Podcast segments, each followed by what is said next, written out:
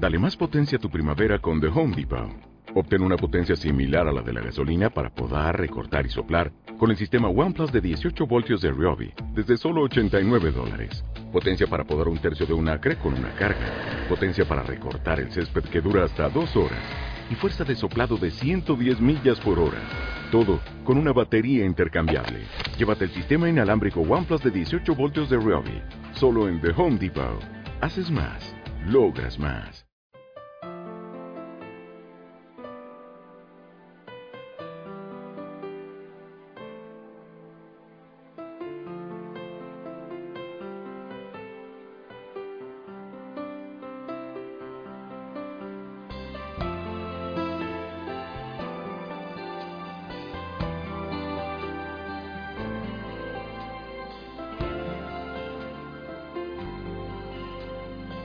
Hermanos, buenas tardes.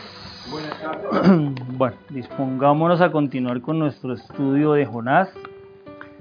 Ya hoy empezamos el último capítulo del libro de Jonás. Pero antes de empezar, vamos a hacer una pequeña oración. Señor, te damos gracias por este tiempo. Gracias, Señor, por permitirnos durante este año haber llevado este estudio de una manera constante Gracias Señor, porque nos has, enseñado por medio de Él muchas cosas que desconocíamos. Nos has clarificado otras tantas también que teníamos, que no sabíamos por dónde iban, por dónde eran. Nos has aclarado ideas erróneas que a través del tiempo, Señor, pensábamos que eran verdad. Gracias, Señor, porque tú nos permites estudiar tu palabra. Ahora, Padre Santo, ponemos este tiempo Pongo mis labios, Señor, y mi vida para que tú me guíes durante, la, durante este tiempo en este mensaje. En Cristo Jesús oramos y te damos gracias. Amén. Dice el versículo de hoy de Jonás 4.1. Dice, pero Jonás se apesadumbró en extremo y se enojó. Bueno, como decía al principio, ya vamos a, concluir, pues este es el último capítulo del, libro de Jonás, el que empezamos el día de hoy. Eh, vamos a hacer un pequeño recuento, entonces veíamos que en el primer capítulo Jonás, el Señor lo llama, le da la, la misión de que vaya a Nínive a predicar que a predicar al pueblo de Nínive su arrepentimiento, pero pues él decide hacer todo lo contrario, decide irse a otro lado, alejarse de Dios con una idea muy errónea de que como Jehová no iba a estar en la misma tierra donde él, donde a él lo, lo alaban, donde a él lo sirven, entonces iba a tener menos poder. Una idea errónea muy común en ese tiempo. entre todos los profetas y estudiosos de la palabra. Pero resulta que comprueba que el Señor tiene poder en cualquier parte del mundo.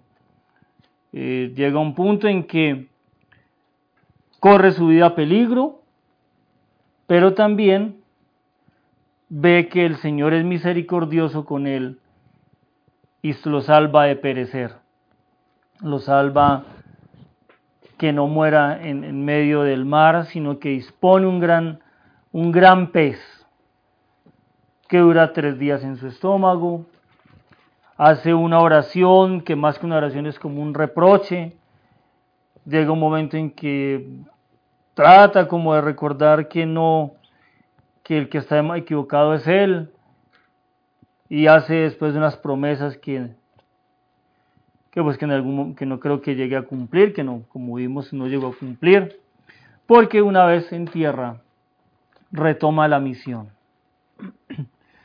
Pero no da un mensaje completo al pueblo de Nínive, porque le está dando es un mensaje de solo condenación y de destrucción.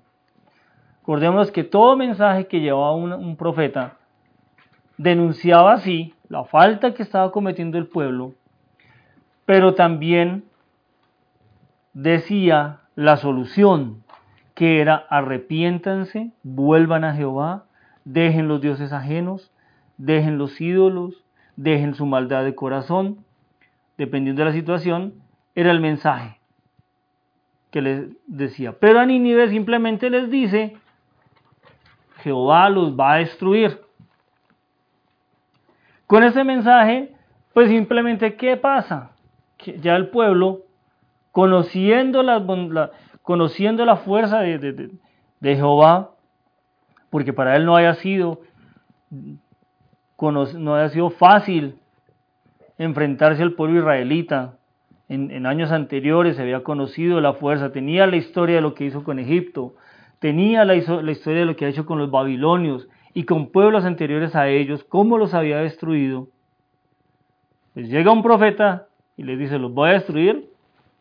Solo les queda una cosa, entrar en un luto y entrar en penitencia de luto, tomar un, rito común en el pueblo, en los pueblos árabes. Y el rey hace un mandato para todo el pueblo, inclusive hacer una, eh, inclusive incluir, perdón, a los animales en este ayuno riguroso y en este luto riguroso con silicio. Y guarda aún la esperanza que por lo menos por estos ritos comunes a todas las, a todos los, a todas las religiones que debían practicar en ese momento, a estos rituales fúnebres, pues el Señor se arrepintiera.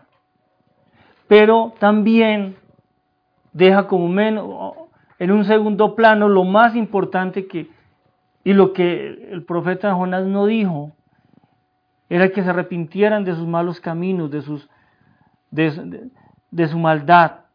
Dice él, y arrepiéntanse de su maldad. A ver si Dios se arrepiente.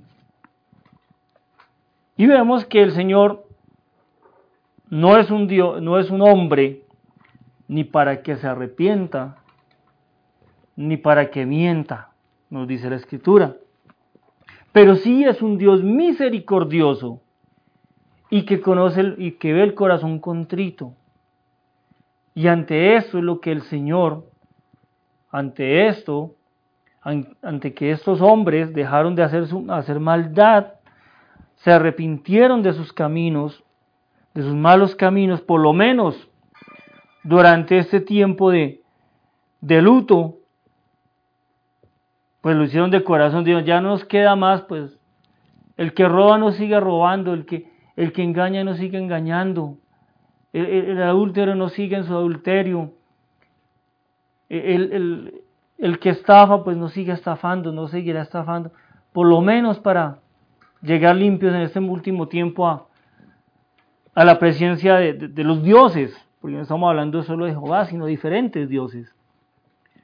Pues esta situación hace que el Señor tenga misericordia de ellos y diga, no los voy a destruir. Pero ahí es donde empieza la pataleta de, Jonás. Es donde Jonás se enoja. Me gustó un poco la traducción de la versión latinoamericana y la voy a, a, cambiarla por la primera que leí. Dice, Jonás se enojó muchísimo, pues no le gustó que Dios hubiera perdonado a la gente de Nínive. Me gustó porque está hablando sobre la realidad del enojo de Jonás. Por eso, el título que le he puesto a esta predica el día de hoy es ¿Por qué se enojó Jonás?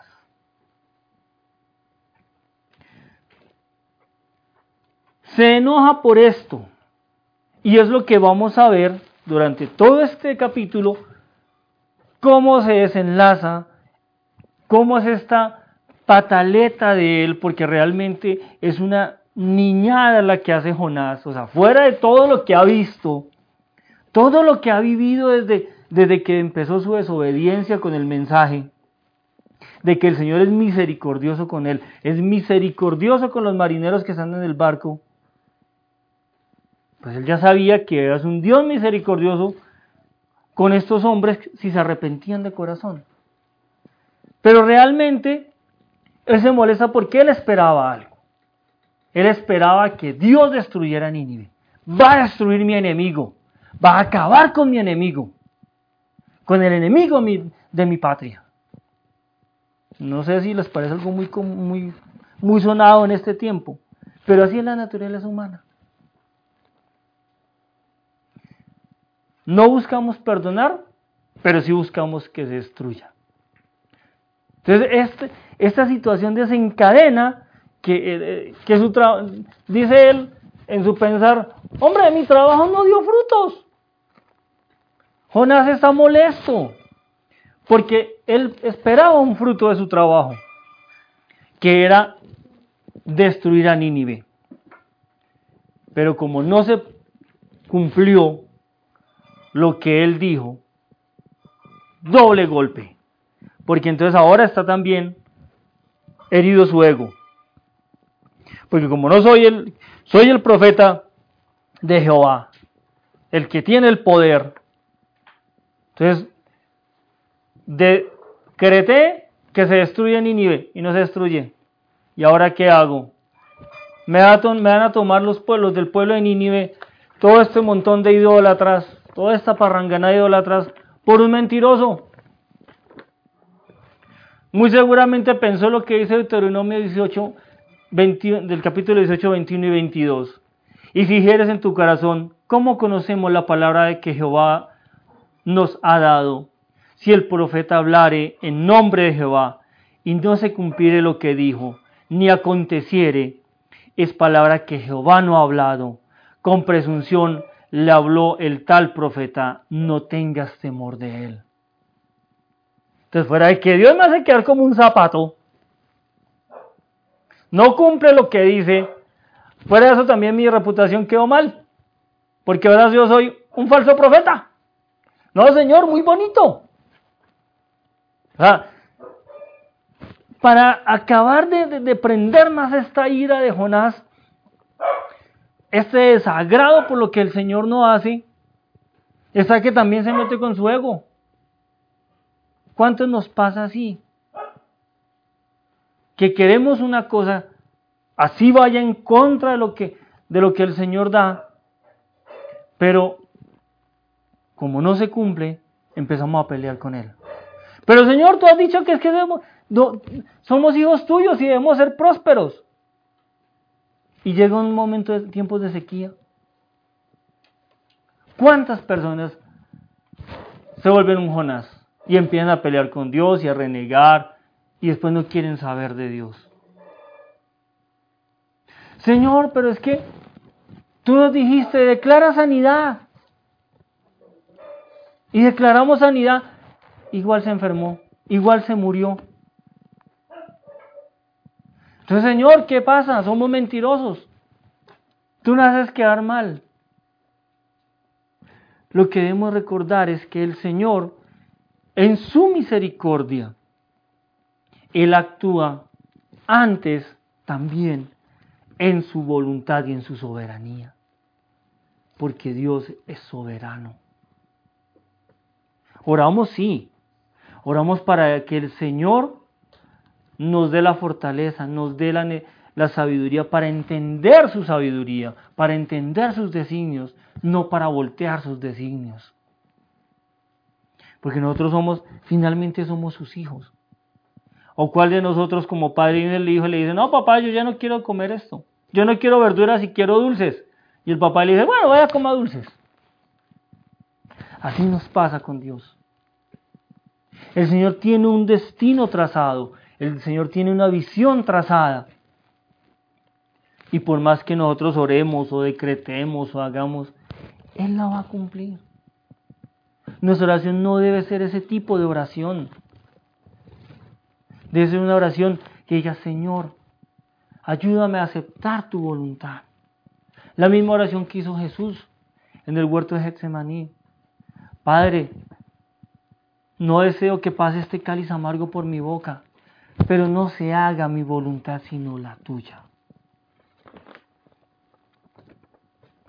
Lo que también olvidó Jonás en medio de su furia y de su ira, fue lo que, dijo lo que dice el profeta Jeremías en el capítulo 28, en el versículo 9. El profeta que profetiza de paz, cuando se cumple la palabra del profeta, será conocido como el profeta que Jehová en verdad envió. Igualito el mensaje que dio Jonás, ¿cierto? Igualito. Van a ser destruidos. No va a quedar ni uno bueno. No. Un verdadero profeta lleva palabras, sí de denuncia, pero también lleva una palabra de consolación y de arrepentimiento para que esa paz de Dios llegue al pueblo que está afectado.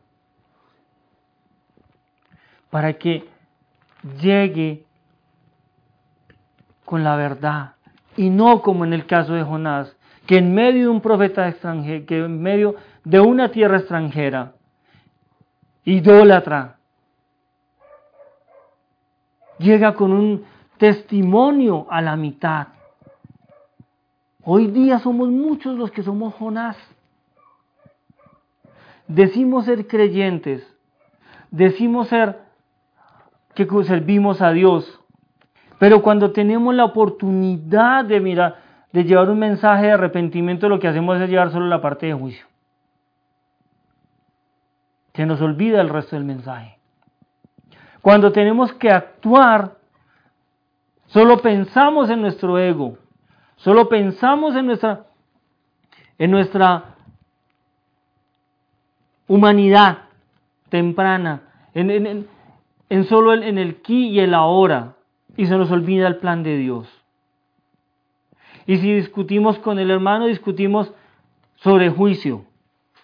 Y tenemos que, que dar esa, y se nos olvida que el Señor nos dice que debemos ser paz, que debemos llevar paz al que está a nuestro alrededor, que debemos demostrar que realmente somos enviados de Dios, que somos profetas de Dios, que somos hijos de Dios.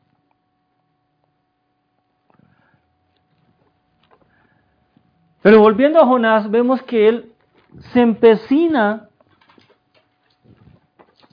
eh, eh, eh, se ciega en su ira, en su ego, en su nacionalismo, en su legalismo, y es tanta la ira que le llega a Jonás, como veremos en, todo el desarrollo del capítulo cuarto, que llega a un punto en que desea morirse. O sea, prácticamente quiere atentar con su contra su vida.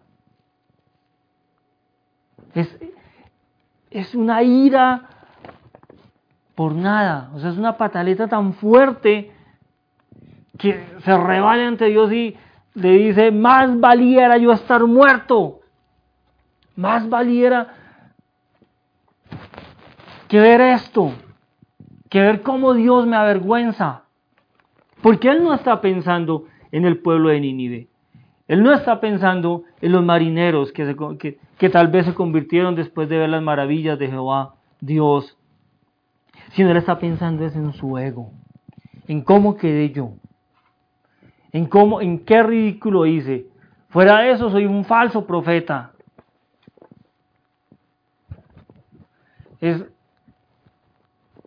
a veces el odio que tenemos, así como en Jonás, es tan grande que resentimos la misma naturaleza de Dios.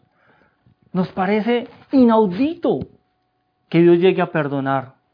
A Jonás le parece inaudito que este pueblo que este pueblo de Nínive eh, haya sido perdonado y protesta y hace un y, se revela y vuelve otra vez. Es, es, capaz de decirle y echarle en cara al Señor. En algún momento, en los versículos veremos. Y eso es exactamente lo que temía qué iba a suceder, porque tú eres el que hace esta clase de cosas. Tú eres un Dios misericordioso y clemente. O sea, es tal su ira, tal su enojo, que recrimina a Dios por ser misericordioso. Pero en el libro, en este libro, Dios nos está mostrando eso y nos está también trayendo algo que el Señor Jesucristo nos dejó. Aquí está hablando de la misericordia y la clemencia de Dios. Aquí nos está diciendo, como dijo el Señor, que perdonemos a nuestro enemigo, que amemos a nuestro enemigo. Jonás, como un nacionalista, como un, una persona con un poder, deseaba que los asirios fueran destruidos, que se vengara todo eso mal que alguna vez les habían hecho a los israelitas, que todo ese odio que él tenía hacia ellos se les llevara y el Señor lo cumpliera. Es, uno, es una situación que la humanidad vive no solo en tiempos de Jonás, ha vivido durante muchos siglos y aún vive con eso. ¿Cómo es posible que vayamos a perdonar a los que han hecho tanto mal? ¿Cómo es posible que Dios los perdone? ¿Cómo es posible que no se vengue el Señor de todos esos males? Si Dios debe ser es un Dios de venganza. Entonces está haciendo qué? Que Dios sea un Dios más. Está mostrando que Jehová sea como Baal, que sea como Acera. Un Dios que pide para apaciguarse sangre, tal cual como hacían los como hacían los sacerdotes de Baal para apaciguarlo. Acordémonos cuando el profeta Elías se enfrentó a los, a los 400 sacerdotes de Baal que les dijo, hombre, despiértense. Y estos llegaban desde la mañana hasta el mediodía gritando, rasgándose, hiriéndose, dándole sangre para que él, para que la tierra, para que lloviera, para que se acabara la sequía. Pero Dios, nuestro Dios, no es así. Es un Dios clemente y misericordioso. Él mismo se lo dijo a Noé, nunca más destruiré la humanidad. Pongo pacto entre ti y la humanidad. Y cada que llueva, la señal de ese pacto será mostrada en el cielo. Porque si fuera por, si Dios fuera realmente un Dios iracundo e inclemente, hoy no estaríamos aquí parados. Hoy no estaríamos aquí sentados escuchando esta, este mensaje. Porque por nuestro pecado somos enemigos de Dios. Y por la ley dice que la paga del pecado es la muerte. Y hace muchas generaciones la humanidad hubiera desaparecido. Pero es la misericordia del Señor la que nos mandó a su amado Hijo, a que nos redimiera del pecado. Es la misericordia del Señor la que en su momento salvó a Nínive, porque se arrepintió de su mal camino. Las tres lecturas que vimos hoy nos hablan de eso, de que lo, si el pueblo, si la, si el hombre se arrepiente a Dios y clama por su perdón, el Señor es clemente y misericordioso.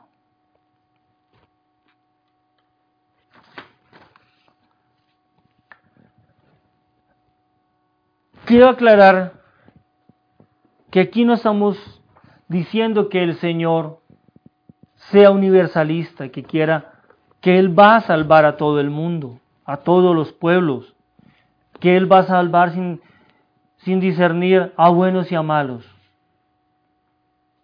Porque el Señor ya como sabemos, ha escogido a algunos y Él sabe quiénes son. Ni aún nosotros los conocemos. Pero sí lo que nos está enseñando es que aún los malos, aún las naciones inconversas, aún los idólatras, conocen de la compasión de Dios y conocen de la gracia común que enseña la palabra de Dios. Porque Dios para todos hace brillar el día. A todos les da la lluvia a su tiempo, a su destiempo. Él no selecciona solamente, vamos a llover donde están mis escogidos. Vamos a dejar la tierra árida y reseca para los que no son escogidos. No. El Señor muestra que Él es beneficio, Él es amable, es, como ya lo hemos dicho, misericordioso con todos, pero que en su momento Él escogerá, Él traerá a sus pies hacia Él a sus escogidos, y a los que no, les tocará la peor parte. Entonces este libro de Jonás y sobre todo este capítulo nos va a mostrar algo que es lo que vamos a ver y vamos a desarrollar durante todo este tiempo que nos queda del año y parte del siguiente. Y es que el Señor nos muestra, nos da una, les da una perspectiva previa a la venida de Cristo, a lo que el Señor Jesús va a enseñar. Mateo 5, versículos 44 y 45 dice lo siguiente, pero yo os digo, amad a vuestros enemigos, bendecid a los que os maldicen, haced bien a los que os aborrecen, y orad por los que os ultrajan y os persiguen, para que seáis hijos de vuestro Padre que está en los cielos, que hace el salir su sol sobre malos y buenos, y que hace llover sobre justos e injustos. Y qué mejor que este libro de Jonás nos ha ido mostrando eso hasta el capítulo tercero y nos lo continuará mostrando en el capítulo cuarto. Nos mostrará que en medio de esta soberbia, en medio de esta arrogancia de Jonás, que en medio de esta ira, le va a preguntar, ¿por qué te enojas? ¿Tienes más compasión por una planta que creció un día sin que tú trabajaras y que al día siguiente se secó? que por un pueblo por el cual tú llevabas una misión. Eso, aquí quedamos en esta pregunta y yo la abriría un poco más y es, ¿por qué se enoja? ¿Por qué nos enojamos cada uno de nosotros con Dios? Esa sería nuestra conclusión del día de hoy. Hagamos un recuento del Señor cuántas veces como a Jonás nos ha perdonado, nos ha salvado, nos ha mandado a hacer, a llevar un mensaje, a, una misión. Nosotros nos hemos rechazado, hemos vuelto a retomarla. ¿Cuántas veces hemos sido Jonás? Y hoy nos pregunta, ¿por qué nos enojamos? Preguntémonos acá nosotros mismos, ¿por qué nos enojamos? Oremos. Señor, gracias por este mensaje. Gracias Padre Santo porque hasta el momento, hasta el punto donde vamos, nos has mostrado que tu compasión es infinita. Es una compasión tanto para justos como injustos pero tú en tu momento, Señor, que solo tú lo conoces, separarás el, trigo del, heno, y al trigo irá al granero, Señor. Los justos irán contigo, y el, heno irá al fuego. O sea, los injustos, Señor, tú lo has dicho, irán al fuego eterno. No lo sabemos. Nos has dado una misión, proclamar tu buena nueva, llevar tu mensaje completo, denunciar lo malo, Señor, denunciar el pecado, pero también decir y reconocer que hay una esperanza, que eres tú, Señor. Proclamar para que aquellos escogidos tuyos que están hoy día en pecado, se inclínate a ti, Señor, y te pidan perdón y sean restaurados. Señor, gracias. Gracias porque nos has dejado ver que tu plan de salvación ha estado presente durante todos los tiempos, desde el principio de la, de la humanidad hasta hoy. Desde antes de la venida de Cristo siempre lo has estado mostrando. Y aún más después de la venida de tu amado Hijo. Señor, sé con nosotros, acompañándonos en el resto de, este servicio tuyo y durante toda esta semana. En el nombre de Jesucristo, tu amado Hijo y nuestro infinito y hermoso Salvador, te lo pedimos y oramos. Amén. Amén.